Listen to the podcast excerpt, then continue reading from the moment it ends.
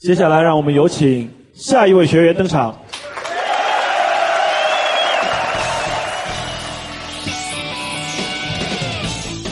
各位小伙伴，大家好，欢迎收听今晚脱口秀，我是大帅逼踢彦祖。经常上网的朋友都知道，每年网友都会选出一个最具代表性的年度网络流行语。那么，二零二零年最火的网络流行语是什么呢？爷青回，爷的青春回来了。对于很多从小喜欢动漫的八零九零后来说啊，前不久呢，迎来了一个激动人心的好消息。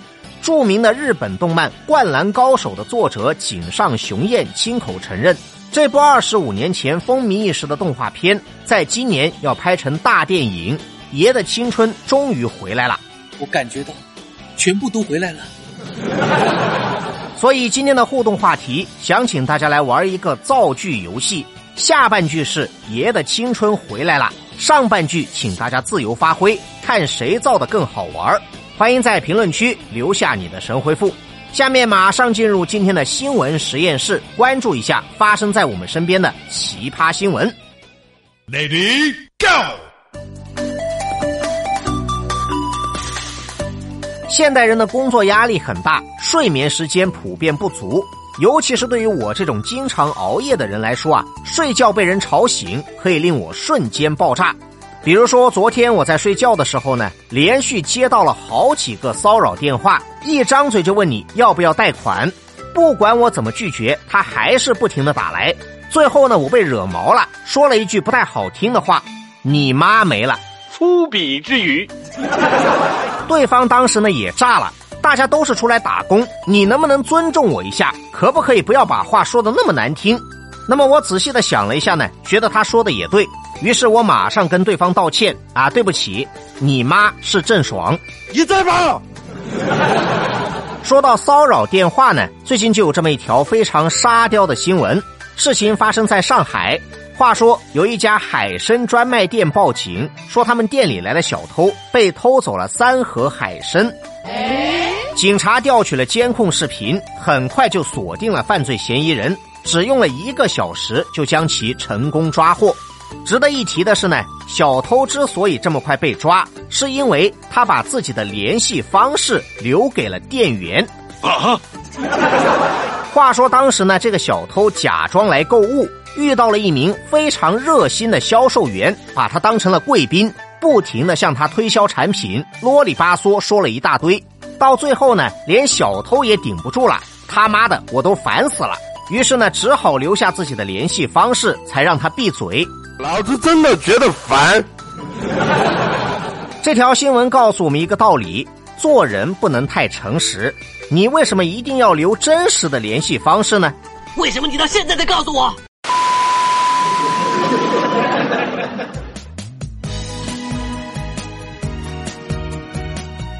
夫妻关系呢，一直都是人们津津乐道的话题，尤其是出轨。我呢，发现了一个有趣的现象。在婚姻生活中，一旦有人出轨，当事人都会有一种错觉：出轨的一方总是以为我隐瞒的这么好，他一定发现不了我出轨；而被出轨的一方总是以为我管的这么严，他一定没有机会出轨。这个可以有。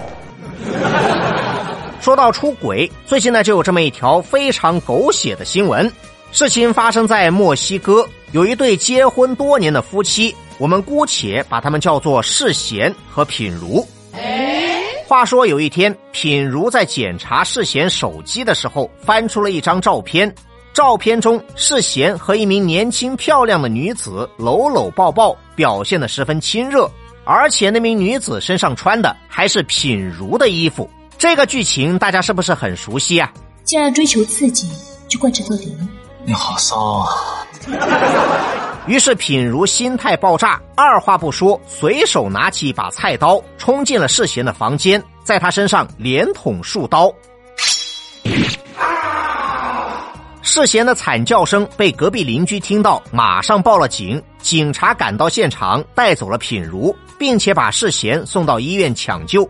直到这个时候呢，品如忽然想起了一件事，要求再次检查那张照片。结果才发现他冤枉了世贤，原来呢是品如自己脸盲认错了人。那张照片呢是品如和世贤在刚刚认识的时候拍的，照片上那个年轻漂亮的妹子就是当时的品如。所以说呢，品如穿自己的衣服，这是合情合理的。由于时间过了很久，品如一下子没有想起来，才会把当年的自己当成了小三，这才导致了悲剧的发生。对不起啊，老公。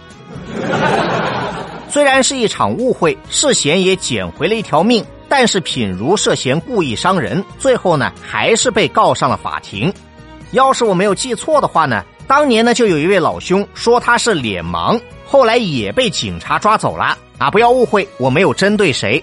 我这人脸盲，就是根本分不清楚谁漂亮不漂亮。说实话，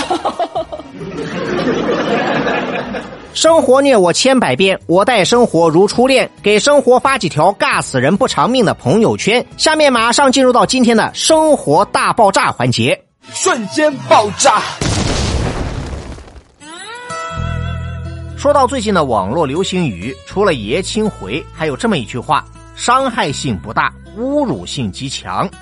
举一个真实的例子，最近各大官媒点名批评了一种现象：某些网购平台的商家公开出售一种叫做“滴血吊坠”的小饰品，就是一个指甲盖大小的玻璃瓶，用一根绳子吊起来挂在脖子上，类似于项链，据说可以消灾避邪。要怎么避邪呢？在这个玻璃瓶里面滴入几滴人血，那听上去呢就很离谱。最离谱的是啊，卖家不提供血，需要买家割破手指滴自己的血。你有没有搞错？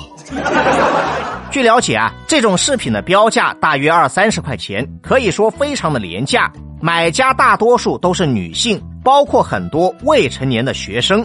而且呢，根据商家的描述，少女的鲜血是神圣的。只要把这个礼物送给你的男朋友，就可以帮他逃过一次人生的大劫，相当于抵消一次魔法伤害。我信你个鬼！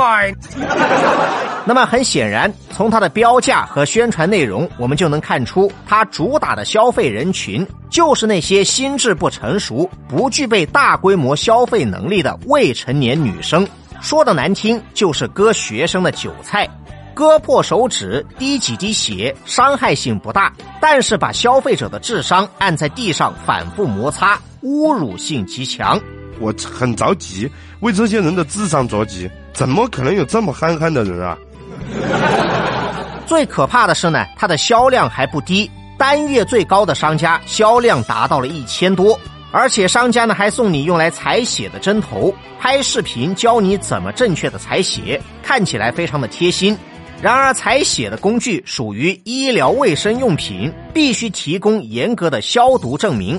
教人怎么采血，本身呢也需要具备行医资格。